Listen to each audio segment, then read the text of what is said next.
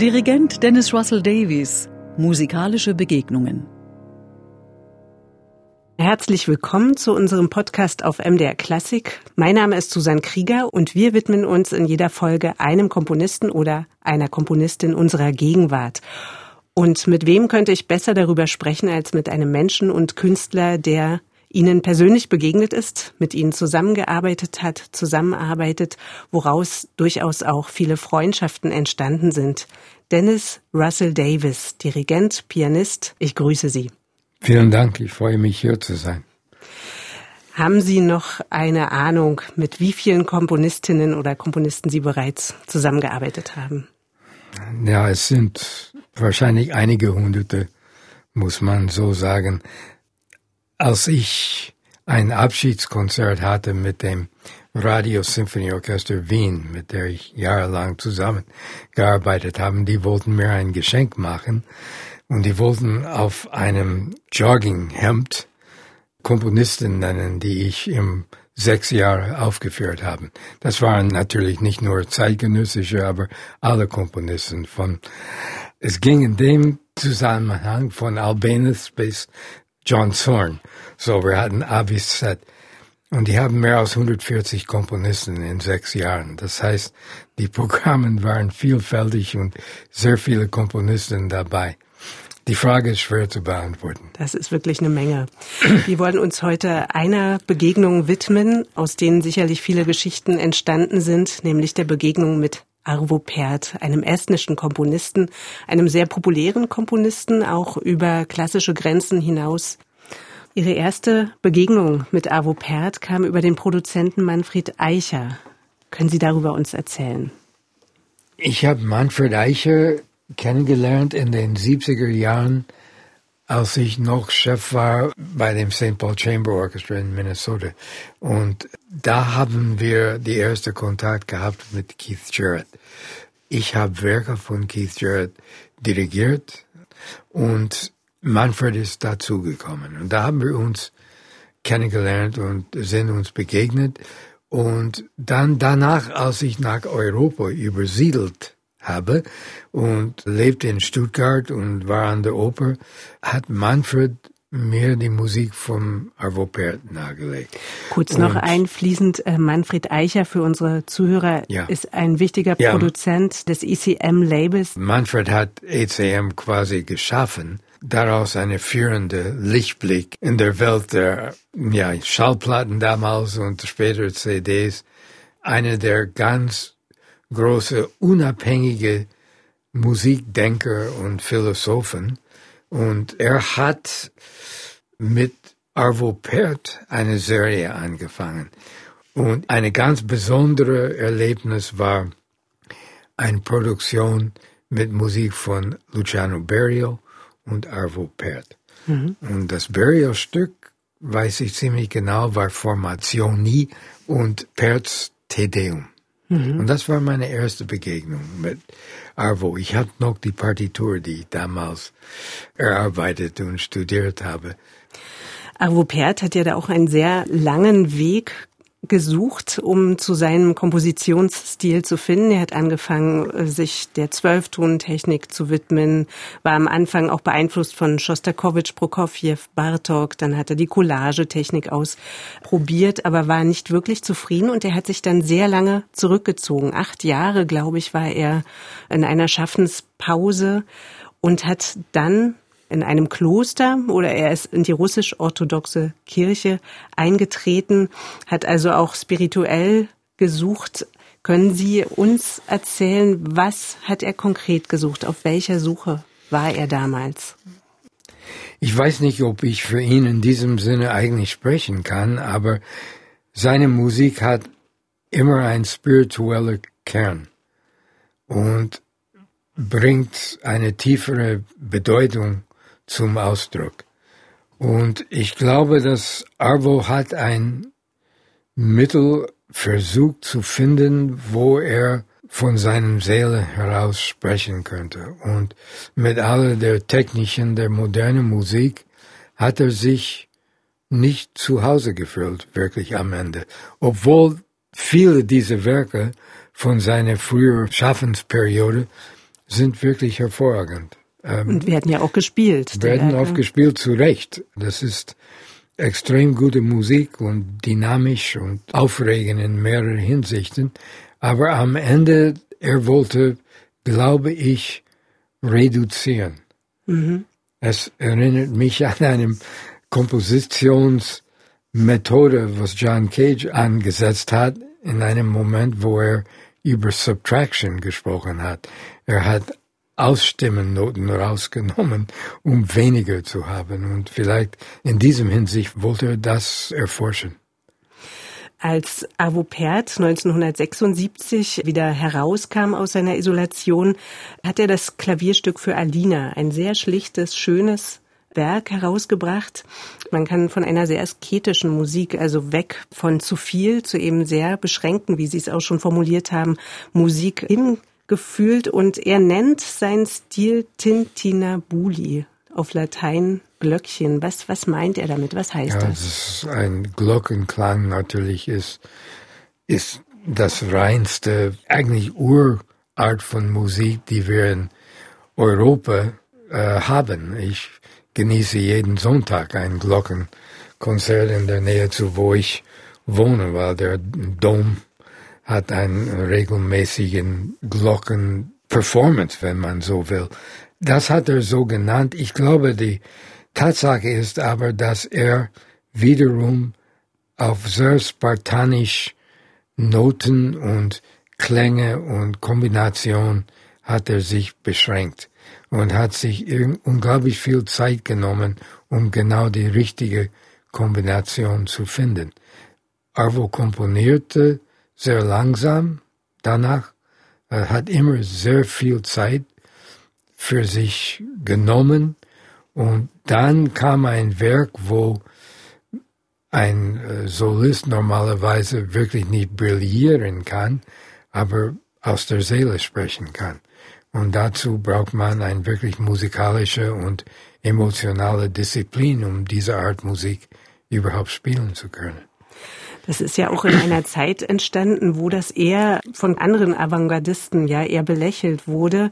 Also dieses Zurück zur Einfachheit, zu schönen Klängen, zu dem Raum, den er entwickelt in der Musik. Wir Musiker haben über die Jahre eine Mordstechnik uns zugeeignet.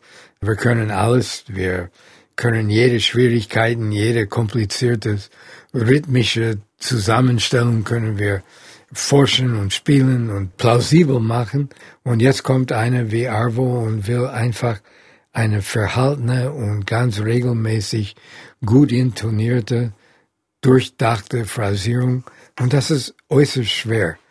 Dieser alte Spruch, und den werde ich wahrscheinlich mehrmals in diese Sendungen brauchen, aber das ist eine Musik, die oft zu schwer ist für der professionelle Musiker und eigentlich zu einfach für der Amateur. Wie gelingt es da, Spannung aufzubauen und die wirklich über die ganze Fläche lang zu halten, über die Zeit? Wenn man das kann, wenn man die Qualitäten hat, die man braucht. Die Spannung ist dort hineinkomponiert. Da braucht man nicht viel tun. Und das ist die Schwierigkeiten. Man braucht nichts tun wir tun immer sehr viel, wenn wir Musik spielen. Wir interpretieren sozusagen. Das heißt, und, man äh, sollte sich lieber zurücknehmen, äh, hinter das Werk stellen. Das spielen, was da steht und äh, lass die eigene Persönlichkeit mal vorne. Hm. Avo Pärt hat ja auch privat einige Brüche durchlebt. Er musste emigrieren aus der Sowjetunion damals, Anfang der 80er Jahre, ist erst nach Österreich, nach Wien gegangen und dann hat er lange Jahre auch in Berlin gelebt.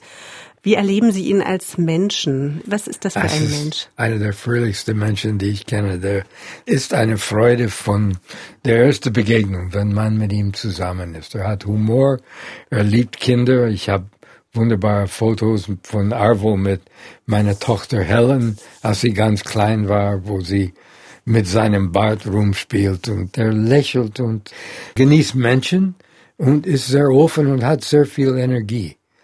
Aber der ist auch streng im Sinne, dass er erwartet und verlangt auch Ruhe und vor allem, um seine Musik zu genießen, muss Stille sein. Es ist eine Musik, die nur aus der Stille heraus zu verstehen ist und eigentlich aufzuführen ist. Geht er denn dann auch in die Stille zurück? Also wenn ich ihn mir angucke, die Musik höre, für mich ist das ein sehr in sich ruhender Mensch. Auch wenn ich mir Bilder von ihm anschaue, stelle ich ihn mir durchaus auch als einen Menschen vor, der in den Wald geht und eben dort auch Stille vielleicht sucht. Ja, aber ich habe ihn auch genossen beim Abendessen mit mehreren Leuten, wo er lustig und erzählt und äh, er ist ein sehr gängiger Mensch. Und natürlich, wir reden über Stille und Exkese, wenn man so will.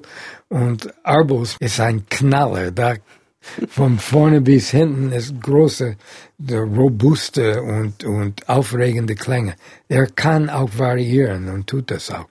Mhm. Haben Sie oft denn Gelegenheit, vor Aufführungen von Abu Perz Werken mit ihm zu sprechen? Wie ist der Austausch? Wie oft sprechen Sie miteinander? Wenn wir in einer Probephase sind, wo er dabei sein kann, ist das sehr intensiv. Und er hört sehr genau und hat ganz konkrete Vorstellungen.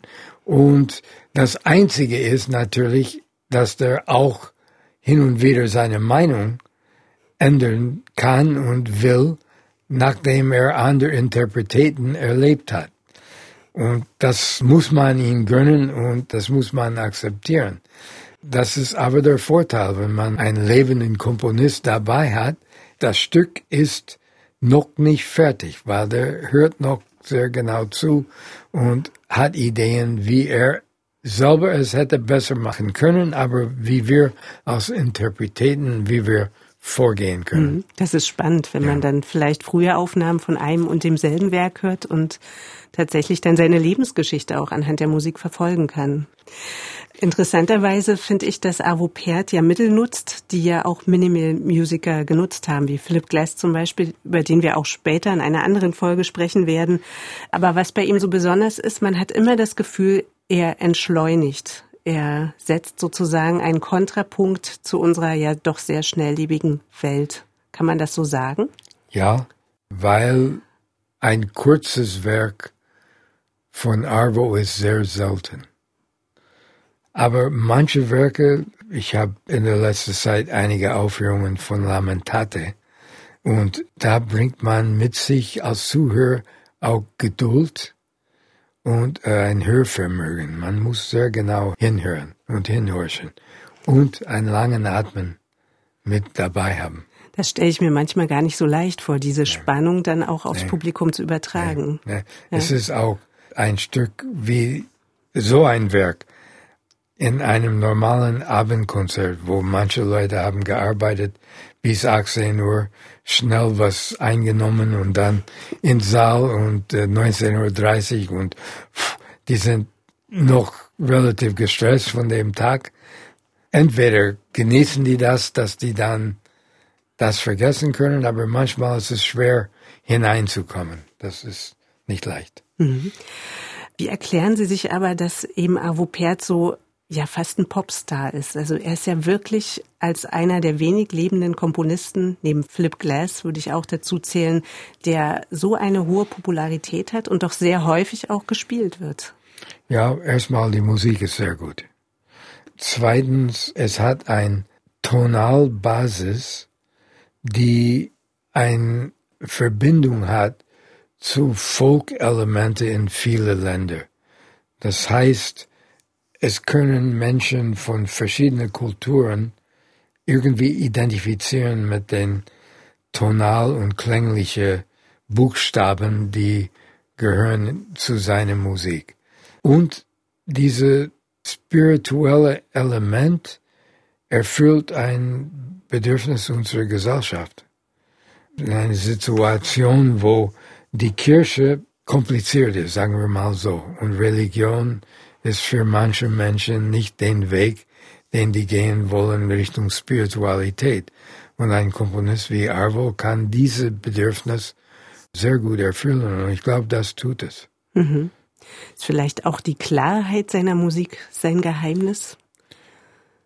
Ja, weil es können Menschen aus verschiedenen Schichten und verschiedene Erfahrungen mit der Musik irgendwas finden, was für die ansprechend ist. Mhm. Ein höre, der sehr viel sich beschäftigt mit Barock und mit Komposition und so weiter, kann intellektuell verstehen die Elemente, die er nutzt. Und ein Zuhörer, der einfach Augen zu will und genießen, kann auch das in der Form genießen. Es gibt mehrere Ebenen, die mhm. man als Zuhörer dann genießt. Das ist, glaube ich, eine hohe Kunst, ja. dann wirklich sich zu öffnen. Ja, obwohl der Kunst ist, dass er das nicht absichtlich tut. Ja. Das ist ein, es ist nicht gewollt, es ist getan. Mhm. Es ist aus ihm heraus sozusagen. Ja. Gibt es noch, was Ihnen besonders auf dem Herzen liegt, was Sie sagen möchten über Arvo Pärt als Menschen, als Künstler? Mir gefällt an Arvo seine Direktheit, seine Fähigkeit, eine Situation zu akzeptieren, aber nicht mit dem Niveau nach unten zu gehen. Und er hat Verständnis, aber der besteht auf die Qualität der Aufführung in eine sehr großzügige und ausgehende Manier. Und es ist eine Freude auch für die Musiker. Und er ist sehr freundlich und sehr, ich freue mich, wenn ich ihn sehe, die Musiker auch. Und wir hoffen bald, dass er zu uns kommen kann, wenn diese Reisesituation sich ein bisschen beruhigt hat. Dann danke ich Ihnen für dieses Gespräch. Gern.